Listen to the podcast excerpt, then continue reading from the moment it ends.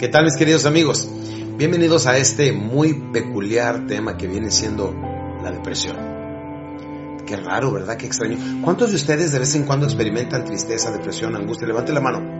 Los que no levantan la mano, perdonen, ¿de qué planeta son? Es perfectamente normal sentirte deprimido, confuso, perdido. Es perfectamente normal. Lo importante viene siendo saber cómo salimos adelante de eso. Recuerda, una de las primeras cosas que vamos a hacer es identificar el momento de depresión. Cuando te sientes deprimido debes de, aceptar, estoy deprimido porque dicen que un problema comprendido y aceptado está al 50% resuelto. Y lo que necesito es que te me mantengas en altos niveles de energía y de alegría constantemente.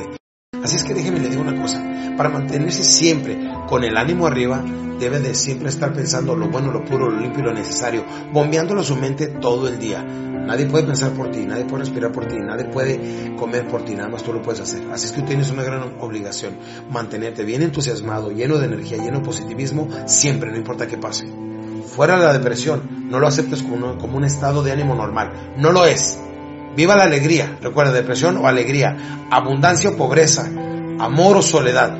Tú decides y a través de tus decisiones es como vas forjando tu destino.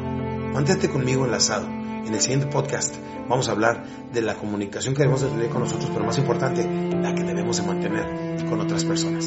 Por lo pronto, chao chao, los quiero mucho, Dios me los bendiga y salud les deseo, lo demás depende de ustedes.